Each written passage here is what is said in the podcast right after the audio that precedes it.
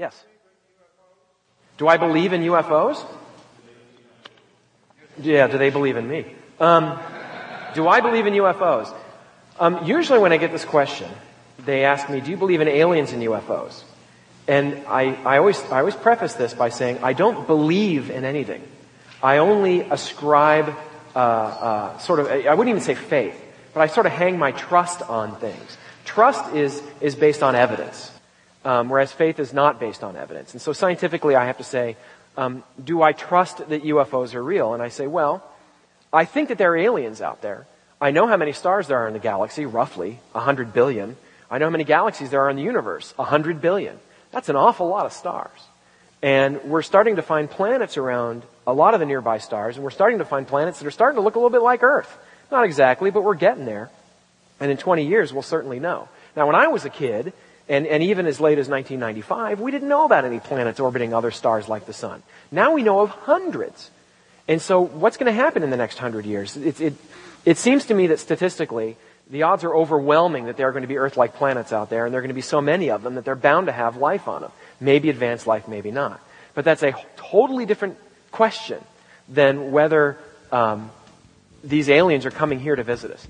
I have never seen one single UFO picture, case, video, anything that has been at all convincing to me.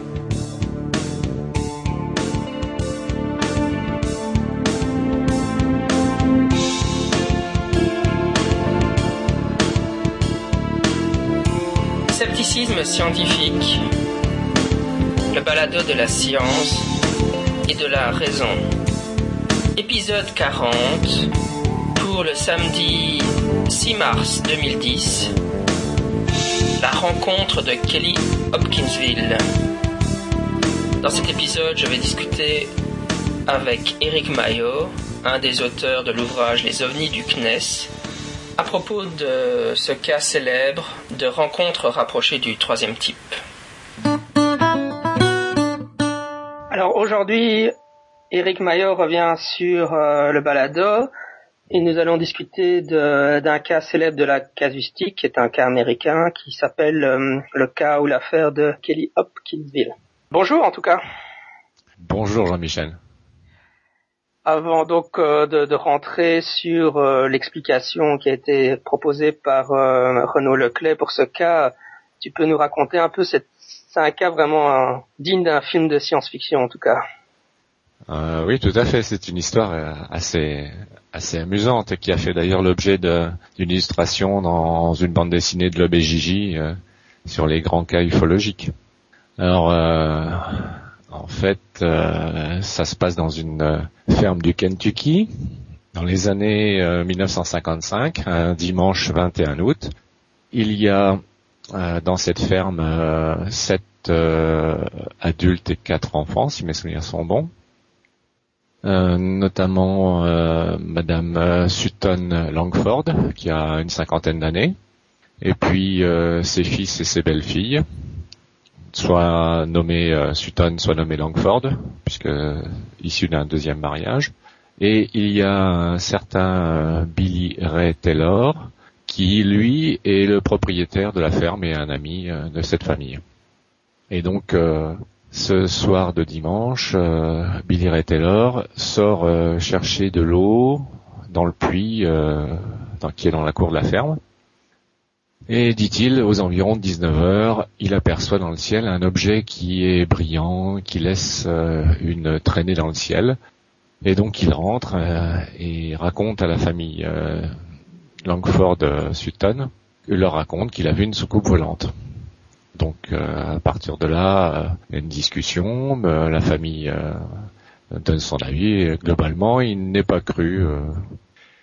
Le temps passe un peu, il y a un repas et euh, il y a un moment donné euh, dans la soirée où euh, le chien se met à aboyer. Et donc les Billy Ray Taylor et un des enfants de la famille sortent, vont voir, je crois que c'est Lucky Sutton, donc sortent et vont dans la cour pour voir ce qui se passe. Et à ce moment-là, ils aperçoivent quelque chose euh, d'étrange qui semble s'approcher, un petit peu lumineux, une petite lueur. Et donc euh, petit à petit, euh, une sorte d'humanoïde d'environ 0,70 cm, donc 70 cm et non pas 1 mètre, comme ça a été souvent dit, ni 1 mètre 10, semble s'approcher d'eux. Et donc là, ils aperçoivent quelque chose qui semble être les mains de l'entité, qui sont levées en l'air et donc euh, cette entité s'approche lentement. Donc là, les deux hommes vont chercher euh, leur fusil et euh, donc tirent sur l'être qui, qui, tombe en arrière et ensuite se remet debout et puis s'envole. Alors là, les hommes rentrent dans la maison ouais, tu dis s'envole, mais enfin, ça serait plutôt flotte. C'est parce que tu, tu dévoiles un peu l'hypothèse ultérieure, mais ça serait. Oui, enfin, ils disent qu'il il flotte, il s'envole. Non, mais il y a des versions, euh, c'est pas forcément flotté. Euh, ça, là aussi, c'est selon les, les versions qui ont été données. Parce que bon, toute la chronologie de cette histoire ancienne euh, change quelque peu selon les, les sources et tous les, les détails euh, aussi, et même selon les personnes, puisqu'il y avait pas mal de monde. Et donc euh, ensuite, euh, quelques temps plus tard, un être qui serait à peu près similaire apparaît à la fenêtre d'une des chambres et donc euh, qui est, il est aperçu par la mère Sutton Langford et qui euh, donc elle commence effectivement à croire que euh, ses fils euh, et l'ami Billy Ray Taylor ont bien vu quelque chose dehors. Au début, elle douté un peu, bon, elle pensait éventuellement que c'était quelque chose de, une sorte de farce qui aurait été faite par les jeunes. Et donc là, la frayeur s'installe dans la famille.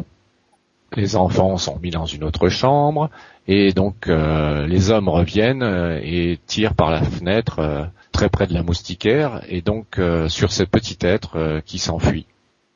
Ensuite, euh, ils sortent pour voir dehors s'ils ont réussi à toucher cet être bizarre. Et donc, au moment où ils s'arrêtent sous le haut vent de la ferme, l'un d'eux sent ou voit une main qui lui semble griffue essayer de le saisir au niveau de la tête.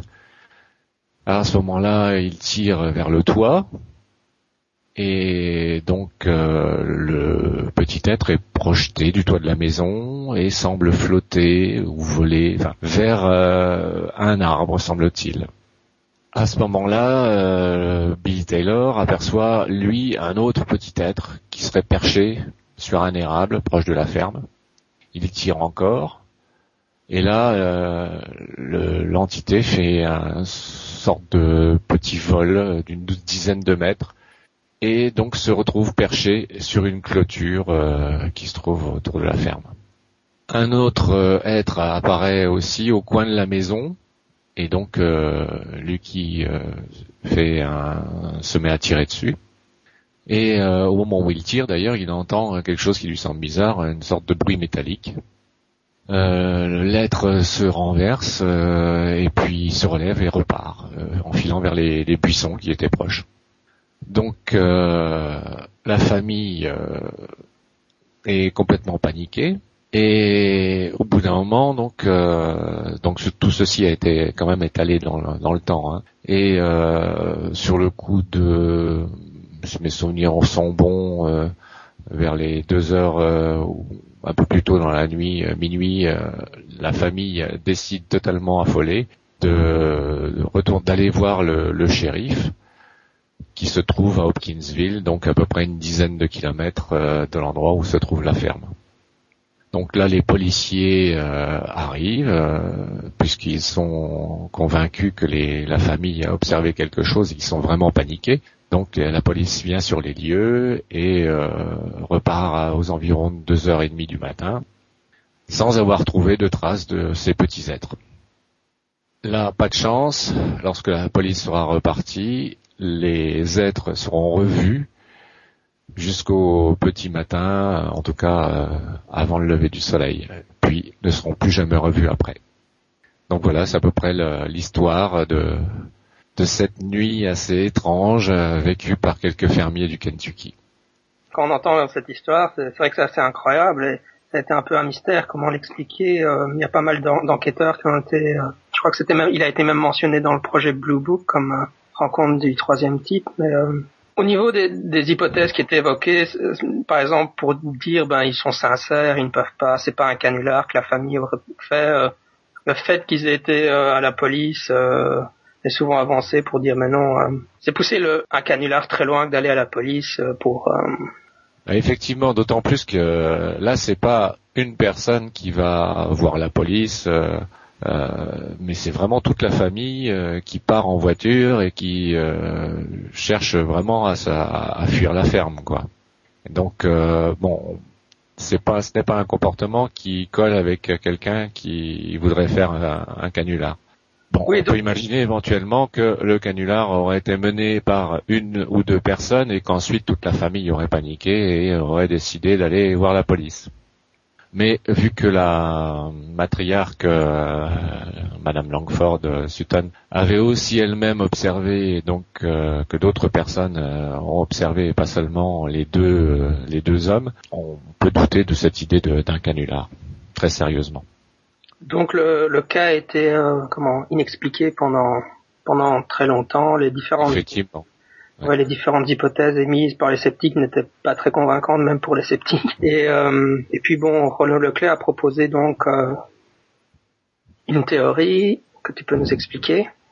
Oui, donc euh, effectivement dans les théories qui tentaient d'expliquer le cas, je crois qu'il y avait eu celle de, du singe euh, qui, sur, qui aurait été échappé d'un cirque. Euh, après celle du canular, évidemment, mais bon le canular on a vu que ça ne tient pas vraiment la route. Euh, celle d'un singe ou de plusieurs singes qui auraient été évadés d'un cirque, qui seraient venus mettre la pagaille dans la dans la ferme. Bon, il faut reconnaître que l'histoire des singes, bah déjà premièrement le fait que le cirque n'était pas à proximité, était très très loin de la, ferme, ne semble pas aller en, en faveur de cette idée-là. De plus, euh, on voit mal comment euh, des singes auraient pu euh, donner l'impression de flotter ou de voler, se percher sur un fil de clôture, sauter du toit pour aller vers un, arbre qui se trouve à plus d'une dizaine de mètres.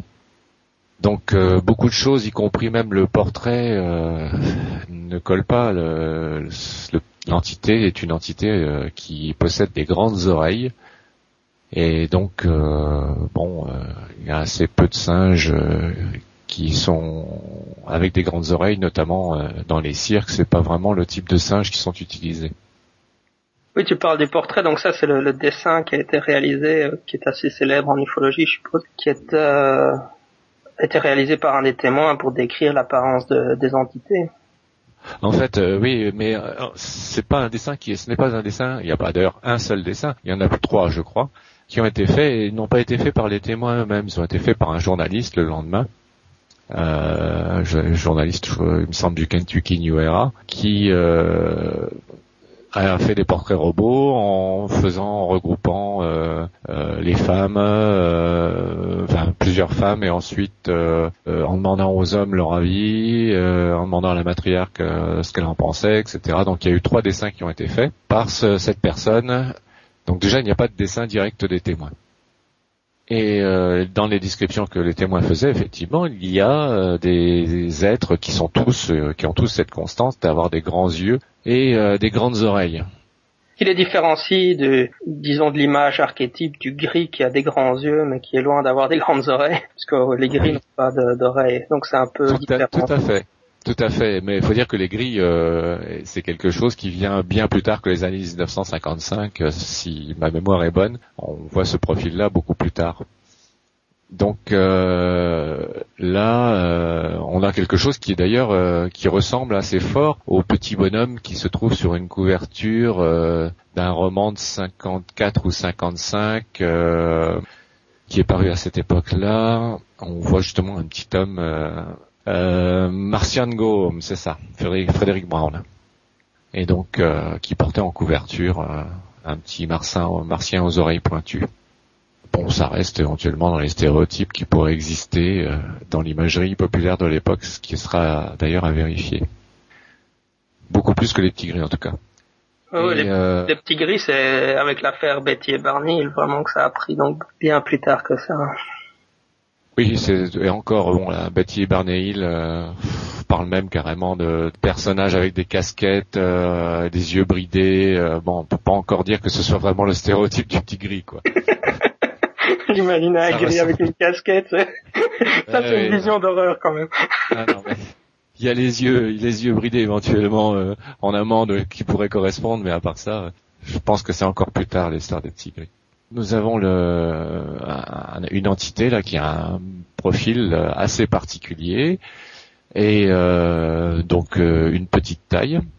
Euh, D'ailleurs, apparemment bien plus petite que les entités euh, prétendues extraterrestres de, l'époque, c'est-à-dire qu'elle est en dessous des 1 mètre. Et donc, dans les explications qui ont été fournies, donc là, on a vu que les, singes canulars ne convenaient pas.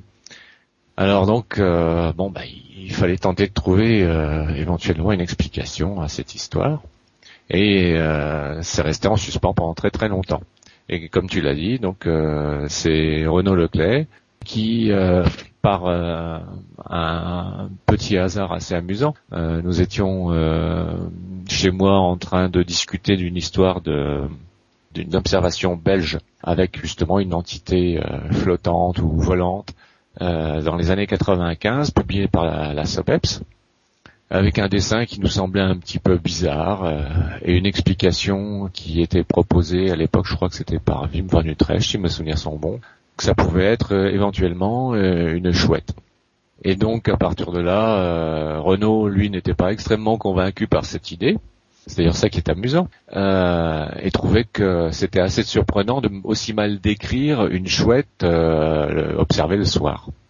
En tout cas au niveau d'un dessin. Et à partir de là, je lui ai proposé, euh, je lui ai dit, bah, tu, tu- on peut voir ce que donnent euh, les déformations euh, de quelqu'un qui dessine.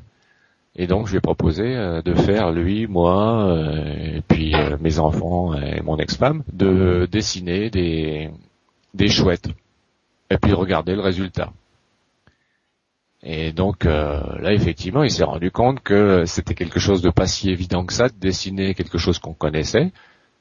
Et euh, il a regardé un des dessins et ça lui a rappelé euh, quelque chose qu'il avait déjà observé ailleurs dans une dans un, un livre.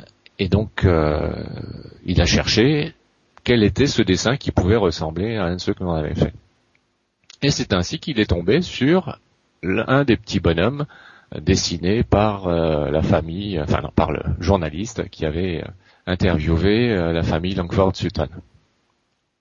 Et donc, ça lui a donné l'idée de vérifier si cette piste de chouette ou hibou avait été ou pas examinée dans l'affaire, puisque bon, c'était une affaire de rencontre rapprochée du troisième type euh, américaine, et que bon, au comité Nord-Est, euh, dont Renaud et moi-même faisions partie, on s'intéresse beaucoup plus aux cas français, et notamment de la région Nord-Est. Donc, il a décidé de creuser cette affaire. Et euh, ça lui a pris d'ailleurs plusieurs années parce qu'il a recherché non seulement de la documentation sur ce cas pour retrouver les sources initiales et les enquêtes les plus proches euh, de l'époque, mais euh, aussi pour tenter de retrouver euh, d'autres descriptions d'humanoïdes qui pourraient correspondre à ce type de profil et voir si oui ou non s'il y avait eu une méprise, il serait possible qu'elle se reproduise, comme tout souvent, c'est le cas dans le cas de méprise avec des avions, des ballons sondes ou n'importe quoi d'autre. On a toujours une chance, euh, parmi l'ensemble des cas mondiaux, euh, de retrouver un cas qui soit euh, un ou des cas qui soient explicables par la même cause. Et donc voilà, donc de commande Renault d'une intuition sur un petit dessin et d'une petite discussion, on est parti à quelque chose qui était beaucoup plus euh, plus structuré, et avec une enquête bien bien faite, aussi bien sur la documentation concernant les, les oiseaux, donc euh, les strigidés, qui sont les des rapaces nocturnes comme les hiboux et les chouettes, à l'étude du cas en lui-même pour voir euh, quels étaient les points qui pouvaient coller ou ceux qui ne pouvaient pas coller. Et il faut reconnaître que ce qu'il a trouvé dans cette affaire euh, me semble très convaincant. Et donc pour lui, il s'agirait d'une méprise avec un hibou. Oui, alors effectivement, le choix du hibou euh, s'explique déjà tout simplement parce que entre les chouettes et euh, les hiboux, il y a une grosse grosse différence qui est dans le profil de l'animal, c'est que le hibou porte des aigrettes, alors que la chouette n'en porte strictement pas. Or, euh, là, dans cette affaire, il est clair que la description des grandes oreilles élimine d'emblée tout type de chouette. Donc, restaient euh, les hiboux. Dans les hiboux, il y a les hiboux petit-duc, moyen-duc et grand-duc. Et donc, la taille des moyens et des petits-ducs euh, fait qu'elle ne convient guère à l'explication de, des entités qui ont été observées. Par contre, le hibou est un, rapace nocturne qui a une taille qui peut aller jusqu'à 65 cm, voire 70 euh, ou un peu plus pour les hiboux européens. Les hiboux euh, américains, euh, donc les Bubo virginianus, sont euh, eux beaucoup, sont un peu plus petits, donc de 5 à 7 cm. Donc notamment les femelles sont plus grandes que les mâles. Mais la taille de 60 et quelques 60, 60 et quelques centimètres colle complètement, enfin avec la description d'un petit être de 70 centimètres. En plus, le hibou a un immense avantage, c'est de répondre à plein de détails de cette euh, nuit euh, fantastique où euh, on a une entité qui est capable de flotter sur une assez grande distance, plus d'une dizaine de mètres. Donc là, on sait que le hibou est capable de voler. Euh, les entités ont, au niveau physique euh, sont décrites comme ayant des yeux euh, jaune orangés dans des grandes dans des grandes soucoupes. Il suffit de regarder les, yeux d'un hibou pour voir effectivement que la couleur est jaune orangé. il brille la, nuit, il renvoie la lumière en tout cas, et qu'ils ont des sortes de, creux dans le plumage où sont logés les yeux. Donc on a les oreilles, les yeux, la taille. Ensuite, euh, ils ont effectivement des très très grosses griffes. Donc, euh, quoique là-dessus j'en doute, mais euh, on peut imaginer que une des griffes ait frôlé les cheveux ou le chapeau, je ne sais pas, d'un des, d'un des hommes lorsqu'il était en dessous du haut vent. En tout cas, c'est sûr qu'il n'a pas été touché réellement, parce que s'il avait été touché par une griffe de hibou, euh, les marques auraient été nettes. Ou alors, tout simplement, ce sont les grandes plumes euh, qui se situent au bout des ailes, euh, qui ont été prises pour des griffes, parce que ça, peut représenter les grandes rémiges, les donne l'impression d'une de doigts de la main. Et d'ailleurs, ça pourrait aussi euh, expliquer le fait qu'il voit ce petit être euh, s'approcher euh, main levée, c'est-à-dire que le hibou avait tout simplement les ailes relevées. Et à ce moment-là, on voit très fortement les plus grandes plumes formées comme des doigts. Dans les autres points qui sont fortement intéressants, qui montrent que cette hypothèse, cette explication tient bien la route, qui confirme l'hypothèse en tout cas, c'est que le hibou est un animal qui euh, agit beaucoup plus euh, une demi-heure après le coucher du soleil et euh, qui cesse son activité une demi-heure avant. Et comme par hasard, on peut constater que c'est à ce moment précis que commence l'observation et qu'elle se terminera selon les témoins. Donc on a la façon de, enfin le, mode de vie euh, nocturne euh, qui est du hibou qui est respecté. Pour, euh, enfin, je trouve qu'il y a vraiment vraiment beaucoup de, points. Renaud en a listé pas mal qui collent aussi bien dans la description que dans bien d'autres détails. Alors après, on peut examiner les contre, enfin ce qui, les quelques arguments qui ont été opposés à, à cette idée du hibou. C'est ce que j'allais faire je veux dire, le, premier contre-argument classique, enfin, je veux dire, c'est un peu un, argument d'incrédulité, c'est des fermiers, euh, ils devraient reconnaître, s'il y a un hibou qui, qui les attaque, ils devraient reconnaître un hibou, quoi. Comment ils peuvent passer à côté de quelque chose d'aussi évident? Alors voilà, ça c'est un argument intéressant parce que j'ai vu d'ailleurs euh, il y a très peu de temps que sur une encyclopédie ufologique, euh, euh, la thèse de Renaud Leclé était citée, sauf que elle était citée en, en, bien en disant voilà il y a ça ça ça ça qui colle, mais elle était rejetée en tout cas au titre du hibou pour être remplacée par une chouette. Avec comme argument que dans le hibou a pour type d'habitat des zones boisées, montagneuses, ce qui n'est pas le cas d'une zone euh, fermière euh, où il y a des cultures. Donc euh, cet argument est assez intéressant parce que on peut constater, c'est dans l'atlas, l'atlas du Kentucky, le Kentucky Breeding Bird Atlas, qu'on peut vérifier sur Internet à la page 100. Il y a une remarque qui est faite où il est indiqué que dans les années 50, euh, l'habitat dans le Kentucky était effectivement beaucoup plus euh, du domaine euh, forêt, etc. Mais que dans les années 65, il a été constaté que les hiboux avaient changé de type de mode de vie, étaient devenus beaucoup plus dans les venus beaucoup plus dans les zones céréalières et plates, où ils avaient eu sûrement plus de facilité à se nourrir. Ce qui veut dire qu'en 55, euh, le hibou, dans les fermes, dans les zones de culture, est un animal rare, voire exceptionnel. Donc, prétendre que les Sutton avaient déjà vu un hibou, c'est quelque chose qui n'est pas évident d'après les données historiques euh, sur les, les, le mode de vie des hiboux dans les années 50. À partir de là, on peut comprendre pourquoi ils auraient été surpris de voir donc des hiboux à proximité de leur ferme. Enfin, de, pas, ils auraient été euh, dans l'état de ne pas identifier un hibou euh, la nuit auprès de leur ferme.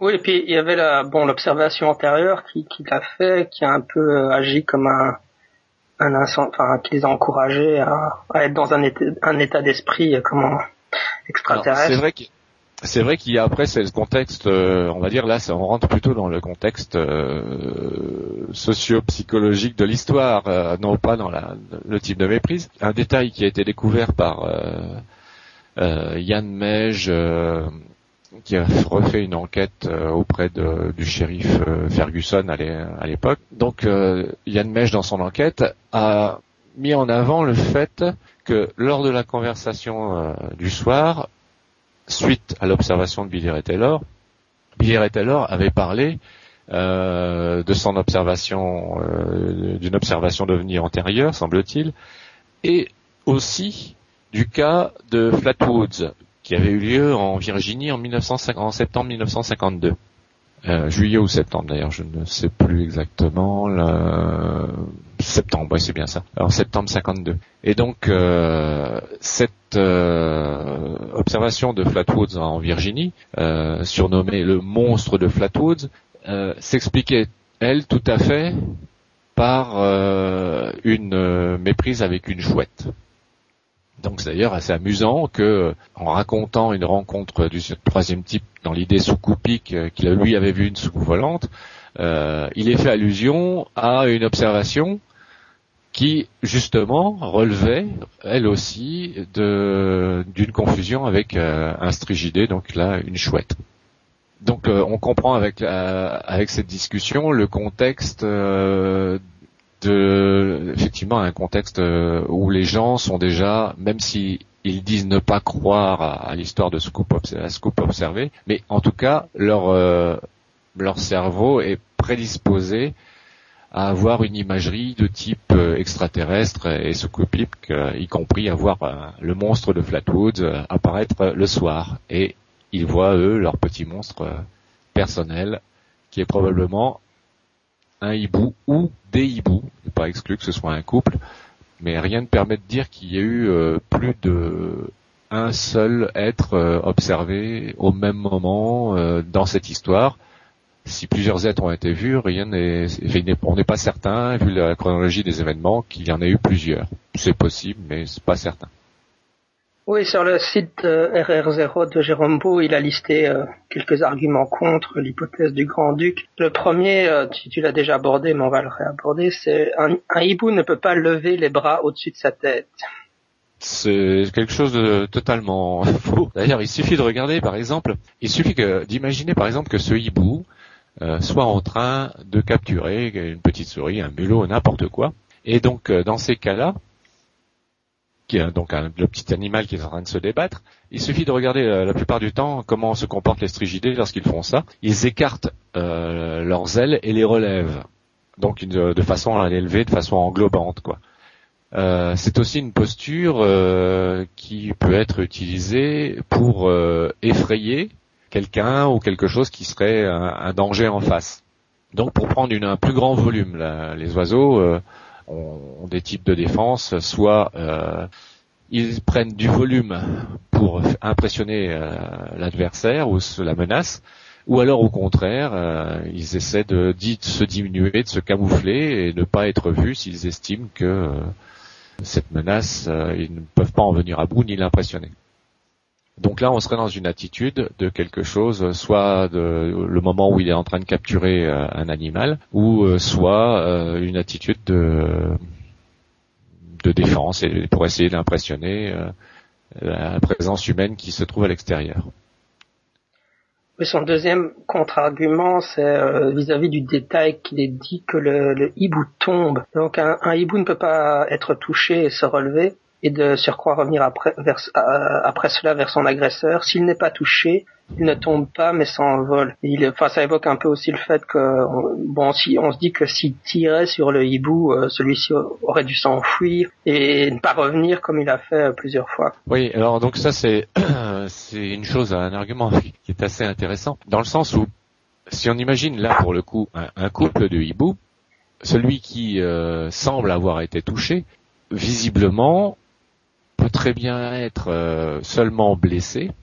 Ce qu'il faut savoir, c'est que quand on tire sur un oiseau, là aussi, ce n'est pas comme quand on tire sur un, mammifère. Déjà, l'oiseau a un plumage qui peut souvent gonfler, donc c'est pas facile de le toucher directement. la balle peut toucher euh, la forme de l'oiseau, mais sans pour autant toucher son corps ou le blesser gravement. Donc en plus, le sang euh, qui s'écoulera euh, va être très faible sur un oiseau. Il suffit de regarder euh, des, chasseurs qui ont tué des, oiseaux. c'est pas des grands flots de sang. donc le sang reste retenu à l'intérieur des plumes. Donc sur le fait qu'il y aurait dû y avoir du sang, bah, ça n'a rien de, de, de prouvé euh, n'est rien d'évident. Sur le fait qu'un oiseau blessé ne, peuvent pas, ne puisse pas s'envoler, ça dépend où il a été blessé. S'il a été touché à la patte, il peut voler. S'il a été touché à un endroit qui n'est pas vital, il peut s'envoler. Voilà. Donc les animaux sauvages ont une très forte résistance à la douleur et donc un très fort instinct de conservation et de fuite. Là aussi, il faut penser que le hibou, c'est un animal, c'est un prédateur, donc euh, pour le faire fuir, euh, bah, il a un instinct de, prédateur et, euh, donc euh, s'il n'a pas eu l'habitude de fréquenter l'homme, si la rencontre était à l'époque quelque chose de rare, on peut s'imaginer que ce couple-là ou, ce, ou cet oiseau ait eu des, comportements qui soient plutôt de l'agressivité, donc de l'attaque. Son dernier argument concerne le bruit qu'ils ont entendu donc au moment où ils tiraient sur la l'humanoïde, il y avait un, ils ont entendu un bruit métallique comme un bruit de casserole. Évidemment, tirer sur l'argument, c'est tirer sur un bout ne fait pas un bruit de casserole. Alors ça c'est amusant parce que euh, ce fameux cette fameuse remarque d'un des, hommes qui avait dit que quand il avait tiré dessus, mais une fois, hein, c'est pas arrivé à chaque fois, quand il avait tiré dessus une fois, alors qu'ils ont tiré euh, semble-t-il au moins deux ou trois fois euh, en disant qu'il l'avait touché. Donc ils ont entendu une fois un bruit métallique. Et donc là aussi, il serait intéressant de savoir exactement à quel moment ce bruit métallique a été entendu, lorsque à l'occasion de quel tir, mais l'enquête n'a jamais euh, cherché à approfondir ce détail.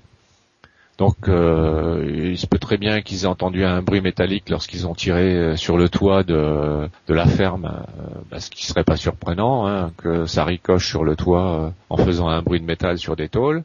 si c'était lorsque l'entité était au sol dans la cour de la ferme, on voit plein plein d'objets qui peuvent être métalliques dans une cour de ferme et sur lequel une balle aurait très bien pu euh, ricocher et donc faire ce, bruit métallique, notamment euh, le puits euh, qui se trouve dans la cour, donc les pierres, les montants de puits qui sont en métal, les poulies, le seau, enfin bon. Chercher dans une cour de ferme le nombre d'objets métalliques en 1955 en tirant un petit peu n'importe où dans le noir, qui pourrait faire un bruit métal, moi ça me paraît pas extrêmement surprenant et ça ne paraissait pas non plus très étonnant à Renault.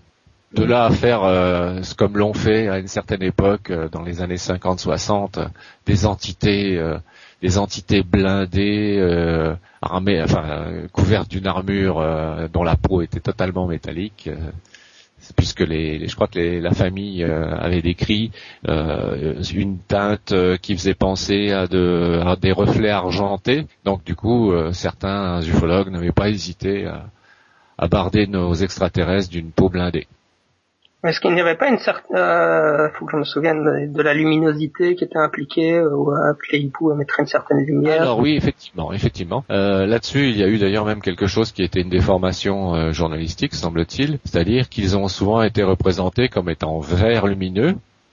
Il semblerait que les versions initiales parlent plus de reflets euh, brillants, voire argent ou aluminium.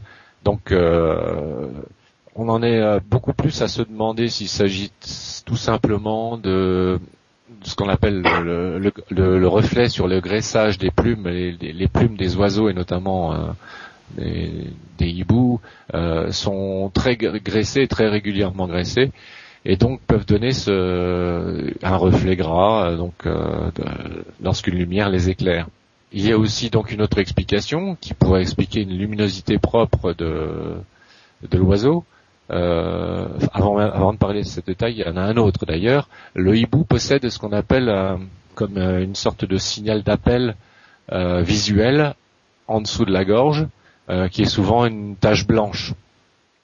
Et donc la moindre tache blanche dans l'éclairage d'une ferme, le soir ou la nuit, bon, peut être perçu comme quelque chose de lumineux. En plus, donc euh, les chouettes euh, et hiboux sont parfois connus dans l'histoire, dans l'histoire naturelle, comme pouvant être lumineux. Il y a quelques cas qui ont été recensés et que Renaud Leclerc avait réussi à, à retrouver dans les années 1900, notamment euh, des observations ont été faites de, de lumières euh, flottantes ou volantes et euh, qui se sont avérées être des chouettes qui avaient le plumage luminescent. Alors donc l'explication, malheureusement au niveau scientifique, elle reste encore assez mystérieuse. Il n'y a pas eu vraiment d'études poussées sur l'affaire. C'est bien dommage d'ailleurs. Donc il y a deux explications, deux pistes qui semblent les plus plausibles. Ce sont soit des bactéries qui peuvent être euh, luminescentes, ou alors euh, des poussières euh, de champignons vivant dans les arbres, dans les vieux troncs d'arbres. Et ces poussières de champignons, c'est sont, des mycéliums qui, qui poussent dans l'arbre pourri ou sec et qui donne donc à une certaine époque euh, une luminescence soit orangée, soit euh, vert fluo. Donc euh, voilà, on a plusieurs explications possibles d'une luminosité ou d'un reflet sur un hibou. Il y a un ouvrage que j'ai lu il y a quelques années de ça qui s'appelle The Min Min, euh, ah, sur les, les, lumières de Min Min. Oui, c'est ça, oui. Qui, qui euh, l'auteur évidemment défend l'idée que euh, les chouettes auraient une luminosité interne, un peu comme des, des poissons, ou ce qui généralement est considéré extrêmement. Enfin, par exemple, j'ai un ami qui, qui est éleveur de de chouette. Et il trouvait ça assez ridicule comme hypothèse. Mais par contre, dans son ouvrage, il recensait pas mal. C'est un bon, enfin, il recensait pas mal d'histoires des folklores euh, antérieurs au folklore ufologique, d'observations de d'oiseaux lumineux à travers les âges, disons, que c'est un phénomène fortéen qui revient assez régulièrement, que les gens disent voir des oiseaux qui semblent émettre une certaine lumière, en tout cas. Oui, donc il y a, je pense qu'il y a là-dedans deux choses. Il y a deux, deux faits qui doivent être réels. ce sont le fait que les animaux qui portent des taches blanches ou claires la nuit avec les plumes graissées, forcément renvoient la lumière. Donc euh, à partir de là, euh, dans un environnement où il y a les, certains éclairages, euh, il n'est pas étonnant de voir passer, de prendre un oiseau pour une petite boule de, lumière qui se déplace. quoi. c'est bien connu que lorsque des, des grues ou des, des, oiseaux migrateurs passent au-dessus des villes, ils font des points lumineux. Donc parce qu'ils reflètent la lumière, tout simplement. Donc ça c'est quelque chose d'évident, c'est une certitude. En revanche, pour la partie bioluminescence, euh, je pense qu'il y a eu des observations faites euh, pour certains canards aussi dans les marécages qui vivent sur des nids euh, qui, ont, qui où la moisissure s'installe, il peut y avoir des champignons qui poussent dessus. il y a déjà aussi des observations qui ont été relatées disant qu'il y avait donc une certaine luminescence de l'oiseau.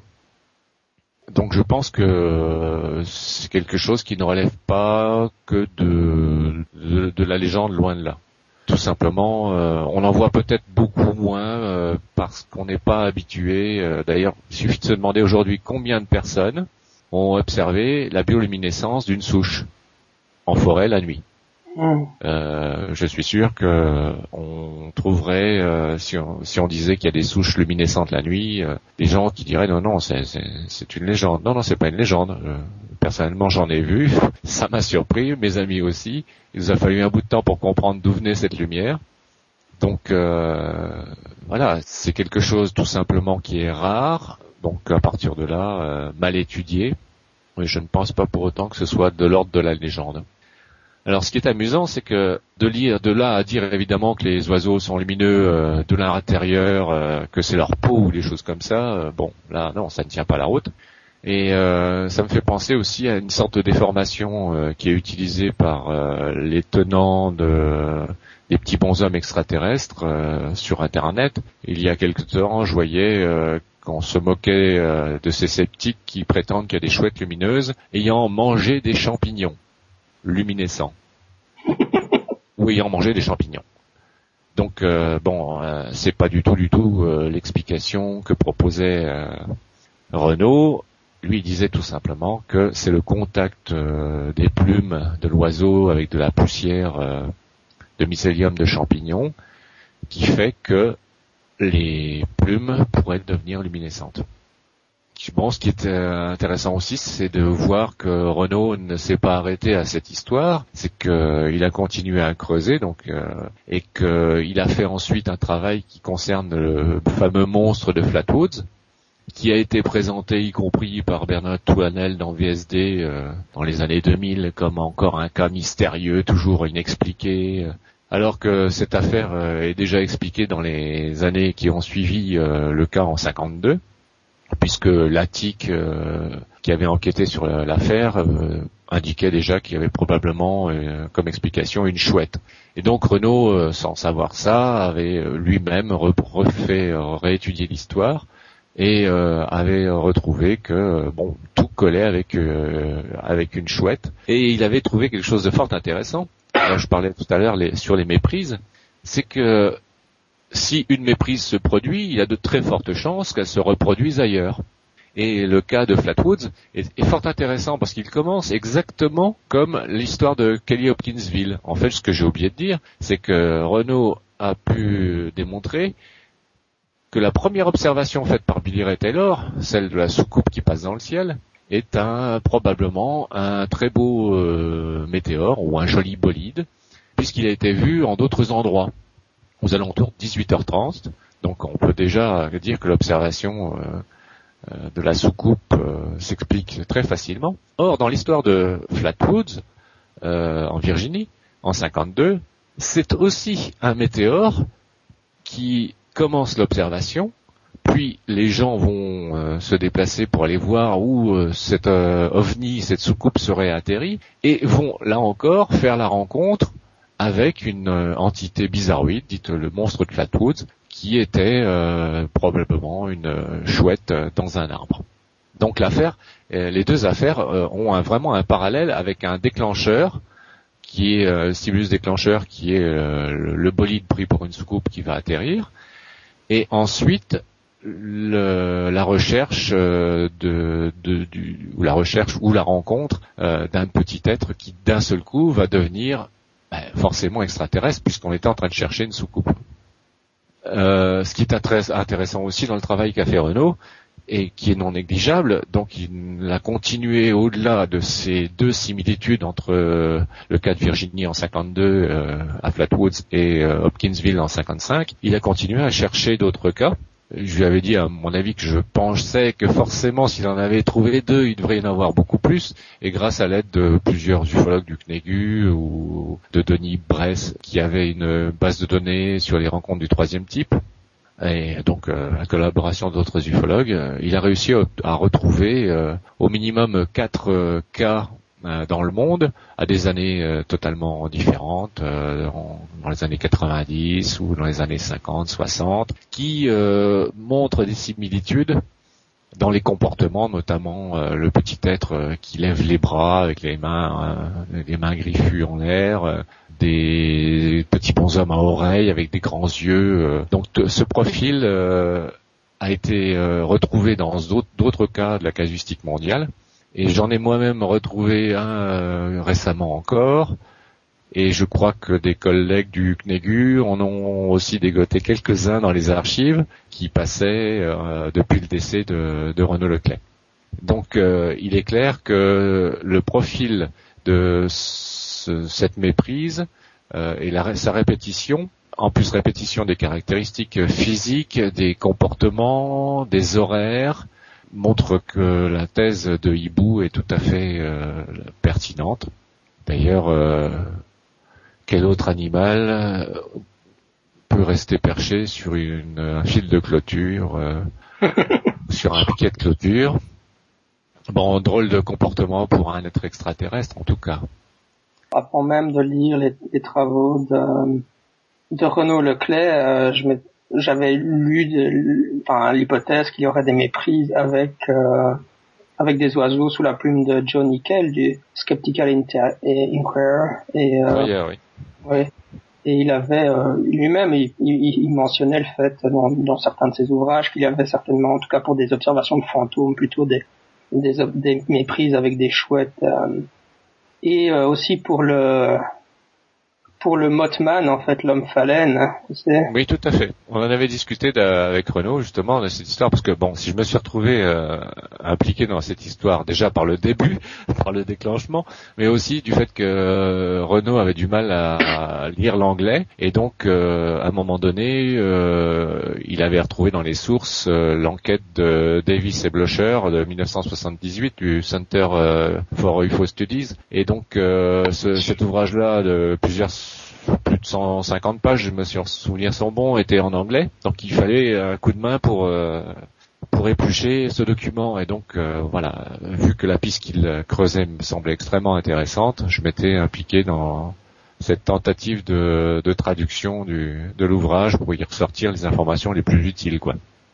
C'est comme ça je, je, me suis un petit peu impliqué dans cette histoire.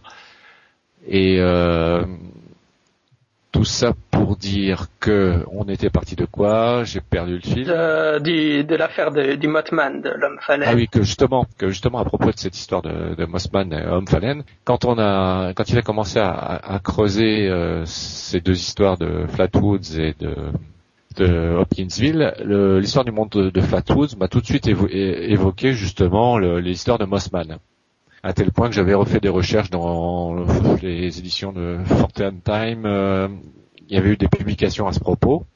Et le fantôme d'Aldershot, j'ai souvenir de ça, que j'avais un petit peu creusé l'histoire du fantôme d'Aldershot, et euh, que ça me semblait être uniquement euh, des observations de chouettes et frais le soir près d'un cimetière, des grands classiques. J'ai vécu ça moi-même étant jeune, euh, aussi bien le, souffle effrayant, euh, la respiration euh, bizarre et fantomatique des chouettes effraits, ça donne quelque chose comme le soir ou la nuit, lorsqu'on est tout seul, ça fait quelque chose de banal. surtout à côté d'un cimetière ou d'une église, ça donne un petit peu plus d'ambiance. Et donc euh, voilà, euh, on peut comprendre que ces oiseaux, notamment les chouettes effraies, tout blancs, qui comme les hiboux se déplacent totalement en silence la nuit, on n'entend pas le battement d'ailes, rien du tout, donc on ne voit que des formes se déplacer, puissent créer des, observations, euh, des récits de fantômes euh, à proximité de cimetières, de châteaux, de vieilles granges, enfin tous les lieux qui sont un petit peu flippants et qui sont associés aux fantômes. Mais euh, non, moi c'est un cas, euh, je trouve que assez fascinant d'avoir des une rencontre du troisième type aussi impressionnante que ça, et puis finalement on arrive on arrive quand même à l'expliquer de manière prosaïque. euh. C'est un c'est Ouais. un, un beau cas, je trouve. Tout à fait, tout à fait. Euh, et bon, en lui-même, c'est, un beau cas, mais euh, que je disais, ce qui est important aussi, c'est d'aller euh, voir justement pour, euh, sur le site du CNEGU euh, les, les publications de Renaud Leclerc euh, pour se rendre compte qu'il existe d'autres cas euh, qui ont ce profil et justement qui montrent des, carrément parfois des, une famille complète euh, de hiboux moyen-ducs euh, se déplaçant et prise pour des, des extraterrestres. quoi. Je mettrai les liens sur sur le blog pour ceux qui voudraient aller consulter tout ça. Tout à fait. Et donc, euh, ben, la morale aussi de l'histoire, c'est qu'avant de parler, euh, comme l'avait dit Renaud, du zoo des extraterrestres, euh, du zoo intergalactique, il serait peut-être temps pour tous ceux qui parlent d'extraterrestres et d'ovnis de commencer à connaître et à apprendre à connaître le simple zoo bien terrestre qu'ils ont autour d'eux. En tout cas, merci d'être revenu pour nous parler de cette histoire et de ce cas. De rien. C'est avec plaisir. D'ailleurs, je regrette que ce ne soit pas Renaud Leclerc qui l'ait fait. Moi aussi. Au revoir, hein, à la prochaine. Au revoir. Nous voici arrivés à la fin de l'épisode. La semaine prochaine, j'aurai une discussion avec un membre euh, du groupe Anonymous à propos de l'église de Scientologie. Je rappelle que je suis sur Twitter euh, sous mon vrai nom, donc euh, JM Abrassard, et que si vous souhaitez me suivre, je mets régulièrement des informations concernant le scepticisme dans mon feed sur Twitter, donc n'hésitez pas à me suivre. D'ici là, à la semaine prochaine. C'était Jean-Michel Abrassard, sceptiquement vôtre.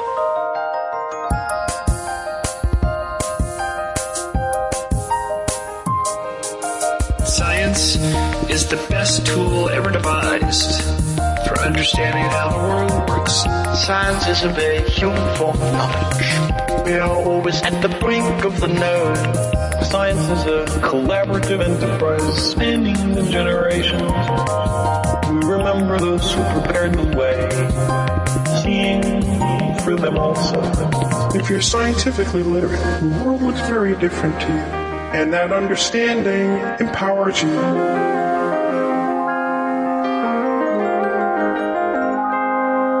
There's real poetry in the real world. Science is the poetry of reality. We can do science, and with it, we can improve our lives. There's real poetry in the real world. Science is the poetry of reality. The story of humans is a story of ideas that shine light into dark corners.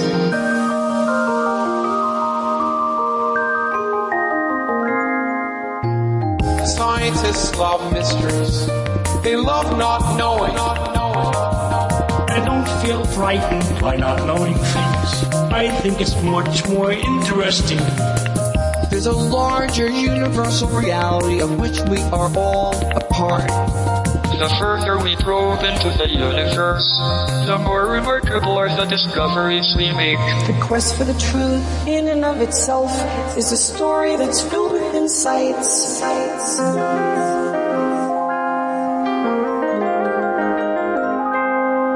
There's real poetry in the real world. Science is the poetry of reality.